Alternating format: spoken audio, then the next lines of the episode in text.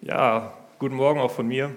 Ähm, ich bin Kevin, genau, komme hier eigentlich auch ursprünglich aus der Gemeinde. Ich studiere im Moment Theologie in Marburg und darf heute zu euch predigen, genau. Ähm, und wie ihr vielleicht schon sehen könnt, genau, heute wird es um das Gleichnis vom barmherzigen Samariter gehen. Und ich werde es erstmal vorlesen. Es steht in Lukas 10, die Verse 30 bis 50. Und ihr könnt auch mitlesen, genau. Es steht, ein Mensch ging von Jerusalem nach Jericho. Unterwegs wurde er von Räubern überfallen. Sie plünderten ihn bis aufs Hemd und schlugen ihn zusammen. Dann machten sie sich davon und ließen ihn halbtot liegen. Nun kam zufällig ein Priester denselben Weg herab. Er sah den Verwundeten und ging vorbei. Genauso machte es ein Levit, als er zu der Stelle kam. Er sah den Verwundeten und ging vorbei. Aber dann kam ein Samariter dorthin, der auf der Reise war. Als er den Verwundeten sah, hatte er Mitleid mit ihm. Er ging zu ihm, behandelte seine Wunden mit Öl und Wein und verband sie. Dann setzte er ihn auf sein eigenes Reittier, brachte ihn in ein Gasthaus und pflegte ihn. Am nächsten Tag holte, holte er zwei Silberstücke hervor, gab sie dem Wirt und sagte, pflege den Verwundeten. Wenn es mehr kostet, werde ich es dir geben, wenn ich wiederkomme. Dieses Gleichnis erzählt Jesus in einem Gespräch mit einem Schriftgelehrten. Dieser Schriftgelehrte hatte vor Jesus gefragt, was er denn tun muss, um das ewige Leben zu bekommen. Und der Schriftgelehrte, der kennt sich auch gut aus in der hebräischen Bibel, im Alten Testament, wie wir es nennen. Und er weiß, was darin geschrieben steht. Und ähm, er antwortet, äh, oder auf Jesus Rückfrage antwortet er dann mit diesem sogenannten Doppelgebot der Liebe, was wir wahrscheinlich alle kennen, was Jesus auch an anderer Stelle selbst nennt. Das ist aus zwei alttestamentlichen Stellen zusammengestellt. Und da steht, du sollst den Herrn, deinen Gott lieben, von ganzem Herzen, von ganzer Seele, von allen Kräften und von ganzem Gemüt und deinen Nächsten wie dich selbst. Dieser Schriftgelehrte weiß also theoretisch genau, was das Gesetz bedeutet, was Gott darin von ihm verlangt, was, was er tun muss, um das ewige Leben zu bekommen. Aber irgendwie versteht er trotzdem nicht so genau, was damit gemeint ist, was das praktisch und konkret jetzt für ihn bedeutet, für sein Leben. Und deshalb fragt er Jesus in diesem Moment, wer ist denn eigentlich mein Nächster? Was bedeutet dieses Liebe deinen Nächsten wie dich selbst? Und ganz oft in den Evangelien benutzt Jesus Gleichnisse, um Menschen zu erklären, was es so mit diesem Reich Gottes, was er immer wieder predigt, auf sich hat. Und Scheinbar reicht es nicht, diese Dinge so nur theoretisch zu erklären, sondern wir Menschen oder auch die Menschen damals brauchen irgendwie so ja, Vergleiche, Gleichnisse, um praktisch zu erkennen, was, was genau damit jetzt gemeint ist. Ähm, also redet er in diesen Gleichnissen. Das sind sehr so konkrete Alltagssituationen, die direkt in die Lebensrealität von den Menschen damals hineinsprechen, in die Lebensrealität mit ihrer Kultur, mit ihrem Wissen, mit ihrer, mit ihrer Situation. Und weil Jesus diese Gleichnisse in so bestimmten Situationen vor 2000 Jahren erzählt hat, in diese Kultur hinein, ist es für uns auch irgendwie wichtig zu gucken, was, das, was diese Situation bedeutet zu der damaligen Zeit, damit wir das Gleichnis auch so verstehen können, wie Jesus es damals gemeint hat zu den Leuten, zu denen er es eben gesagt hat. Und wir können uns mal den ersten Vers angucken, nochmal Vers 30, ähm, der dieses Gleichnis so ein bisschen einleitet, wo die Situation geschildert wird, ähm, in, dieser, in der dieses Gleichnis spielt. Genau, da steht zuerst erstmal, dieses Gleichnis handelt einfach von einem Menschen. Dieser Mensch wird gar nicht weiter irgendwie spezifiziert. Ähm, es wird irgendwie kein Name genannt, kein Alter, keine Religion, kein Beruf, keine Herkunft, keine Schicht oder sonstiges. Es ist total allgemein, dieser Mensch. Ähm, wir können wahrscheinlich trotzdem davon ausgehen, dass ein Mann gemeint ist. Ähm, einfach schon allein durch den Fakt, dass er alleine unterwegs ist und auf diesem Weg von Jerusalem nach Jericho äh, reist weil Frauen für gewöhnlich einfach nicht allein unterwegs waren in der Antike und nicht allein gereist sind. Und gerade auf diesem Weg ist es noch unwahrscheinlicher. Und ähm, wahrscheinlich war es auch ein Jude, weil Jesus zu Juden redet, ähm, ist es wahrscheinlich, dass er auch einen Juden meint. Und auch dieser Weg von Jerusalem nach Jericho, das sind beides jüdische Städte, das heißt, diesen Weg haben einfach hauptsächlich Juden benutzt, weil ja, das von einer jüdischen Stadt in eine andere jüdische Stadt geht, da sind wahrscheinlich so 90 Prozent oder so der Leute, die diesen Weg gegangen sind, waren Juden. Und diese Gleichnisse sollen eben so Alltagssituationen beschreiben und nicht irgendwie besondere Situationen, sodass man wahrscheinlich davon ausgehen kann, dass zumindest die Hörer damals irgendwie einen männlichen Juden im Kopf hatten, als sie dieses Gleichnis gehört haben. Und an sich ist es aber erstmal völlig egal, wer dieser Mensch ist. Es könnte irgendwie jeder sein, ähm, könnte jemand total Fremdes sein, es könnte aber auch ein Familienmitglied oder ein Freund von den Hörern sein oder vielleicht auch können sie sich selbst da rein hineinversetzen. Vielleicht macht es für uns Sinn, auch irgendwie zu denken, vielleicht sind wir es selbst oder es ist ein guter Freund von uns, ähm, um uns auch ein bisschen mehr in dieses Gleichnis hineinversetzen zu können. Genau. Als nächstes können wir uns auch nochmal diesen Weg genauer anschauen. Ähm, da merken wir als erstes, der führt von Jerusalem nach Jericho und dieser Weg ähm, führt durch eine Wüste. Zwischen Jerusalem und Jericho ist die sogenannte jüdische Wüste und das ist so eine Steingeröllwüste, ähm, die zum einen einfach sehr einsam ist, wo nicht viel los ist. Es ist jetzt keine Hauptstraße, auf der man ständig Leuten begegnet. Zum anderen ist sie auch einfach ähm, sehr gefährlich. Es wird nachts sehr kalt, wenn einfach äh, keine Sonne scheint. Es ist wirklich eiskalt und äh, wenn Sonne scheint, ist es sehr warm. Es regnet so gut wie gar nicht. Man hat nicht viel Wasser. Ähm, zusätzlich kommt noch dazu, dass es in dieser Wüste auch viele Höhlen gibt und in diesen Höhlen haben oft Räuber gelebt, ähm, die irgendwie in der, aus der Gesellschaft ausgeschlossen wurden, nicht mehr da leben können, kein Geld mehr haben und sich dadurch versorgen, dass sie Leute überfallen, dass sie Leute ausrauben, dass sie ähm, ja, denen ihre Kleidung klauen, die verkaufen oder sonst was machen. Und ja, genau das passiert jetzt auch hier, dass dieser Mensch aus unserem Gleichnis überfallen wird von so einem Räuber. Also es ist keine komplett irgendwie ausgedachte Situation, sondern das ist wirklich eine Situation, die gut so eintreten könnte. Und zusätzlich dazu, dass sie ihn aber überfallen und ihn einfach nur ausrauben, misshandeln sie ihn auch noch richtig und lassen ihn da irgendwie halbtot liegen. Ähm, und so ist dieser Mann aus unserem Gleichnis einfach in einer sehr schwierigen Lage. Ist, diese Lage ist eigentlich ziemlich hoffnungslos. Also alleine kann er da irgendwie nicht mehr rauskommen. Er liegt da halbtot in dieser Wüste, wo es total gefährlich ist, wo er wahrscheinlich ja, relativ schnell irgendwie entweder erfrieren oder irgendwie äh, verdursten würde ähm, und einfach Hilfe braucht. Er ist auf Hilfe angewiesen, ist hilfsbedürftig. Ja, allerdings haben wir auch gesagt, es ist relativ einsam, so viele Leute kommen da nicht vorbei, also braucht er irgendwie Glück, dass irgendwie jemand vorbeikommt und ihm hilft. Anscheinend hat dieser Verletzte aber ziemlich Glück. Denn kurze Zeit später lesen wir, dass da irgendwie zweimal jemand vorbeikommt. Genau, einmal ein Priester und einmal ein Levit, die ihm theoretisch helfen könnten. Und es sind sogar Leute, die ihr Leben in den Dienst Gottes gestellt haben. Sie kennen gut die Bibel sie, oder das Alte Testament, die kennen auch dieses ähm, Gebot der Nächstenliebe, das schon im Alten Testament steht. Und dementsprechend sollten wir eigentlich davon ausgehen, dass sie ihm auch helfen, ähm, dass sie ja, da in Nächstenliebe handeln und ihm helfen. Aber wir merken irgendwie, das tun sie nicht, sie gehen einfach vorbei. Und ich möchte einfach so ein bisschen die Frage jetzt anschauen, warum tun sie das? Sie sehen doch den Verletzten dort liegen und könnten theoretisch helfen, sie könnten da eingreifen, ähm, machen es aber nicht. Warum, warum machen sie das nicht? Ich glaube, es gibt dafür ein paar Gründe, dass es dazu führt, dass sowohl der Priester als auch der Levit hier nicht eingreifen. Genau, der erste steht da schon. Ähm, Sie sehen zwar diese Lage, aber irgendwie berührt es sie gar nicht. Wir lesen bei beiden, dass sie den Verwundeten zu einen sehen, aber dass sie dann einfach vorbeigehen. Es folgt irgendwie aus diesem Sehen, folgt keine Reaktion. Weder äußerlich, dass sie halt helfen, aber auch innerlich passiert gar nichts in diesen Menschen. Ähm, sie lassen es gar nicht irgendwie an ihr Herz heran. Es steht nicht, dass sie irgendwie berührt werden, dass sie irgendwie Mitleid fühlen. Wir lesen nichts davon, dass, ja, dass irgendwas mit ihnen macht. Und obwohl dieser Mann da halbtot liegt und Hilfe braucht, lassen sie es irgendwie nicht an sich heran. Und deswegen handeln sie auch nicht und können eigentlich ohne Probleme vorbeigehen, weil sie innerlich gar nicht so beschäftigt. Als zweites, ähm, ihre Prägung, in diesem Fall besonders wahrscheinlich die religiöse Prägung, hält sie vielleicht auch davon ab, hier zu helfen. Wir erfahren auch hier nicht viel über diese beiden Leute. Also zum einen ist ein Priester und ein Levit, aber daraus können wir schon ein bisschen Annahmen machen. Ähm, sie werden eben nur durch diesen Beruf vorgestellt.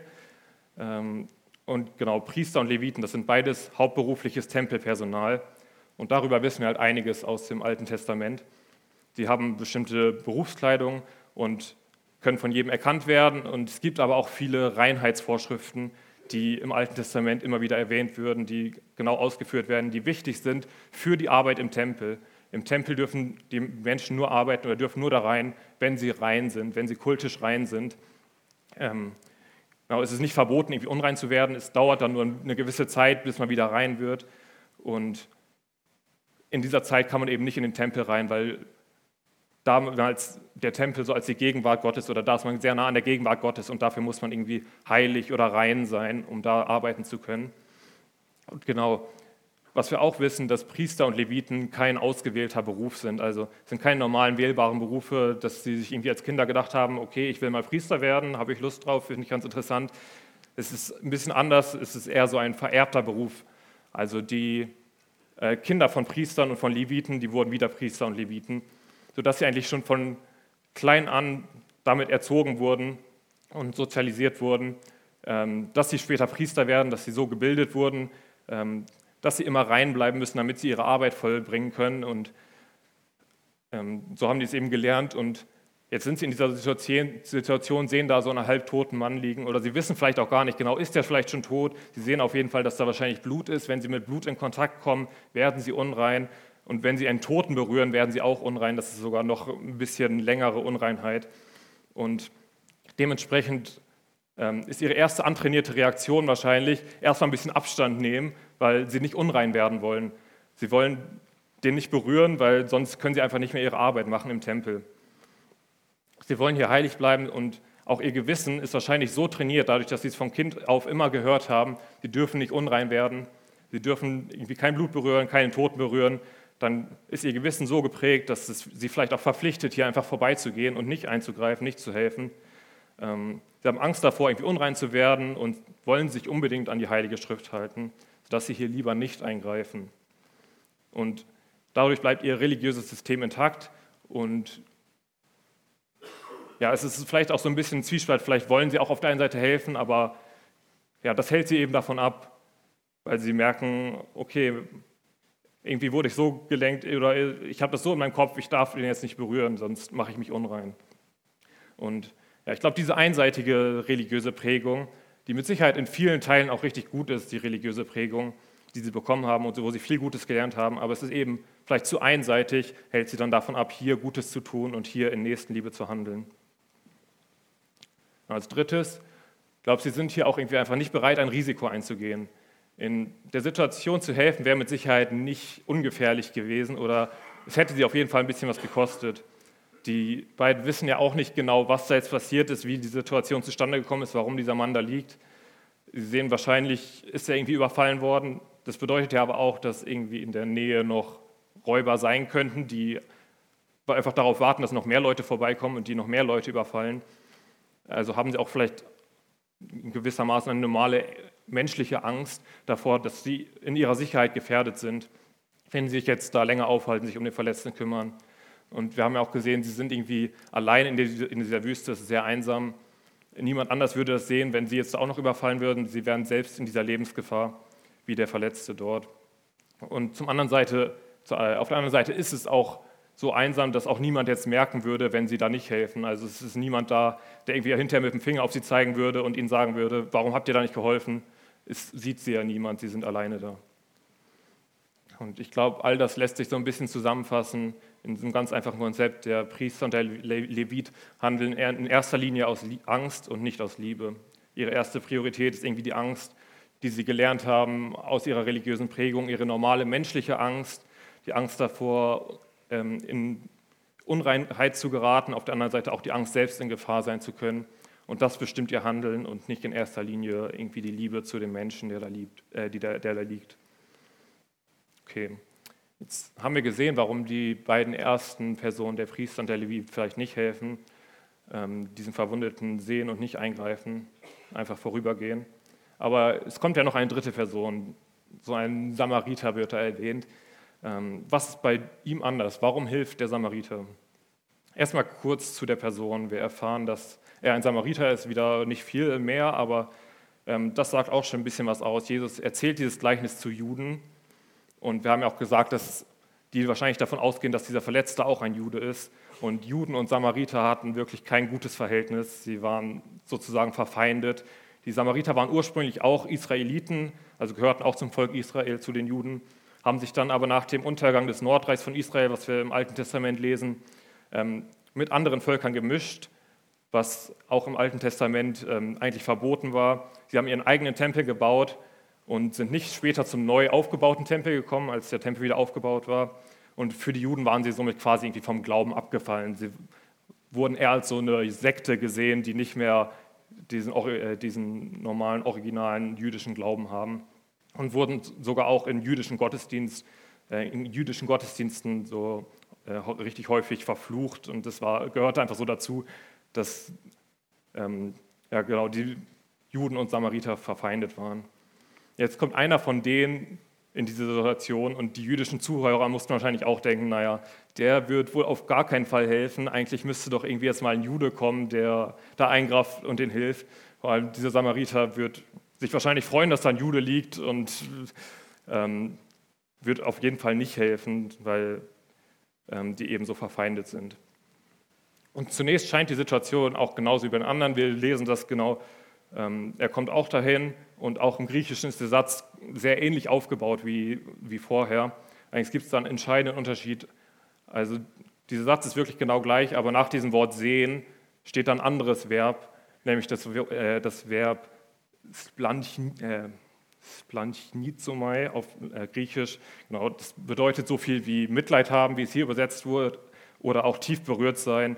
Beziehungsweise wörtlich heißt es eigentlich, es schlägt ihm auf die Eingeweide, also es geht irgendwie in sein Innerstes. Er sieht und ist dadurch sehr berührt, es berührt irgendwie sein Innerstes. Ähm, wir haben also irgendwie dreimal genau die gleiche Situation, genau die gleiche Struktur hier. Zweimal lesen wir nach diesem Sehen einfach, okay, die Leute gehen vorbei, es passiert nichts mit ihnen. Aber hier ist die Konsequenz aus dem Sehen plötzlich, dass der Samariter tief berührt ist. Er lässt das Leiden des Verletzten in sein Herz hinein und zeigt richtig Mitgefühl mit ihm. Und zweitens, seine Prägung hält ihn nicht davon ab, hier einzugreifen. Auch der Samariter kannte wohl Reinheitsgebote. Ähm, auch die Samariter hatten die fünf Bücher Mose, in denen sie beschrieben sind, haben daran geglaubt.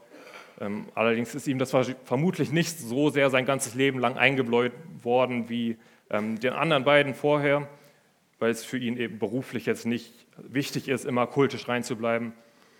Ähm, und somit ist es ihm irgendwie hier nicht so wichtig. Seine Priorität ist erstmal das Helfen und diese Reinheitsgebote sind für ihn nicht die oberste Priorität. Ähm, wir sehen das auch später nochmal, da steht, dass er ihn in ein Gasthaus bringt und auch da geht er ein bisschen über seine Prägung hinaus.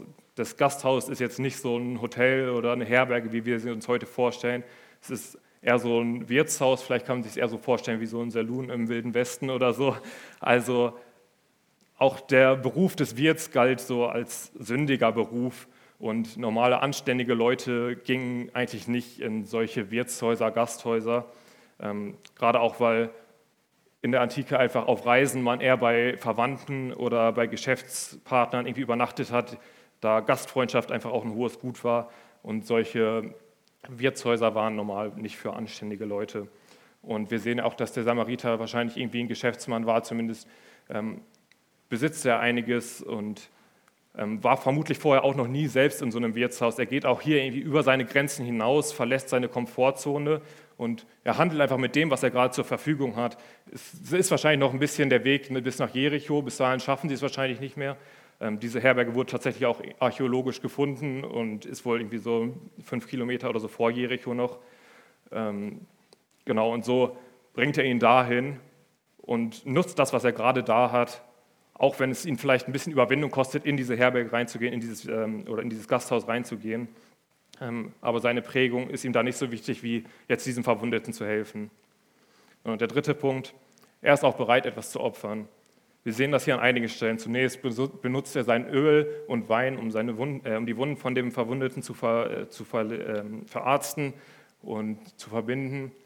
Dann setzt er ihn auf sein eigenes Reittier. Also er hatte irgendwie ein eigenes Reittier sogar dabei, was bei den anderen beiden ähm, nicht erwähnt wurde.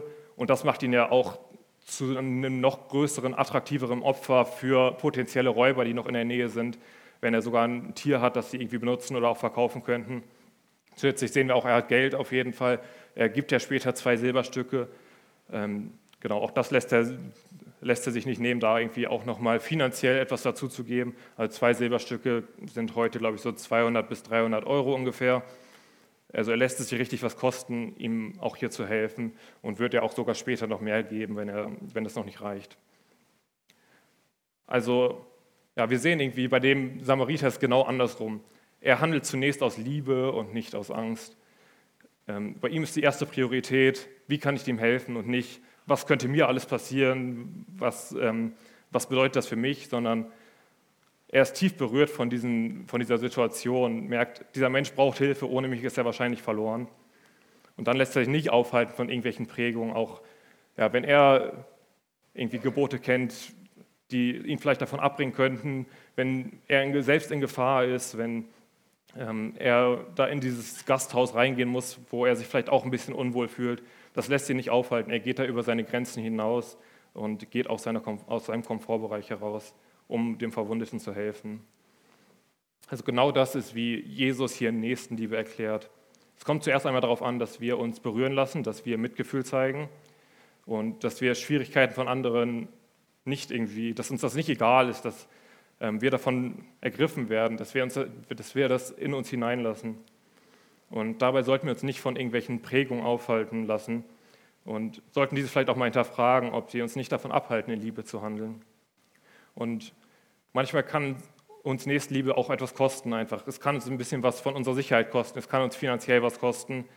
Und die Frage ist auch, ob wir bereit dafür sind. Und ich möchte auch, dass wir uns einfach noch mal ein bisschen Zeit nehmen, um darüber nachzudenken, wie das in unserem Leben aussieht. Ich habe hier ein paar Fragen mitgebracht. Wo sehe ich Leid, Unrecht oder Schmerz? Lasse ich mich davon berühren oder wende ich meinen Blick davon ab und gehe vorbei? Ich finde das herausfordernd, also auch gerade, weil wir in den Nachrichten und ähm, auf Social Media und allem einfach mittlerweile so viel mit Leid konfrontiert werden und Manchmal ist es auch vielleicht gut, nicht alles an sich ranzulassen, aber die Frage ist, ähm, ist unser Herz sehr hart oder lassen wir auch mal etwas an uns heran und ähm, wollen da auch helfen oder geht das komplett an uns vorbei? Denn die zweite Frage, wo handle ich vielleicht mehr aus einer Prägung, entweder religiös oder auch sonst, sonstig aus unseren, aus unseren Elternhäusern, aus unserer Gemeinde, die irgendwie ähm, uns geprägt hat einfach. Und wo ist das vielleicht unsere erste Priorität und nicht Nächstenliebe? Wo könnte das so der Fall sein? Dann als drittes, bin ich bereit, etwas zu opfern, um zu helfen? Ist es mir irgendwie das wert, etwas zu geben? Bin ich bereit, meine Sicherheit vielleicht ein bisschen aufzugeben, Ängste zu überwinden ähm, oder auch finanziell etwas zu geben? Und genau, ultimativ eben, was bestimmt mich, Angst oder eher Liebe? Ich würde gerne noch mal ein Beispiel von mir erzählen. Ähm, genau, bei mir war es früher so, dass ich im, äh, im, Kontakt mit Obdachlosen oft eher so das Gefühl hatte, ähm, dass ich da eher schnell vorbeigehe und dass ich das nicht an mich ranlasse oder dass das eher komische Menschen sind, wo ich ein bisschen Angst vor habe. Ähm, wo ich vielleicht auch so ein bisschen geprägt war von Menschen, die mir immer wieder gesagt haben, wenn ich denen jetzt Geld gebe, dann benutzen die es eh nur irgendwie, um Alkohol oder Zigaretten zu kaufen. Und wo mir immer wieder so eingebläut wurde, die sind eher gefährlich, die sind ein bisschen komisch, du willst nichts mit denen zu tun haben. Und während meiner Zeit bei Herzwerk ähm, hat sich das so ein bisschen verändert. Wir haben zum einen einfach ein paar Geschichten von Obdachlosen gehört, wie sie überhaupt auf die Straße gekommen sind, was mit ihnen passiert ist. Ähm, und das ist manchmal einfach sehr bewegend gewesen, sehr berührend gewesen.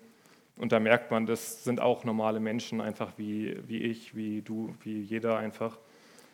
Und zum anderen haben wir eine besondere Aktion bei Herzwerk gemacht.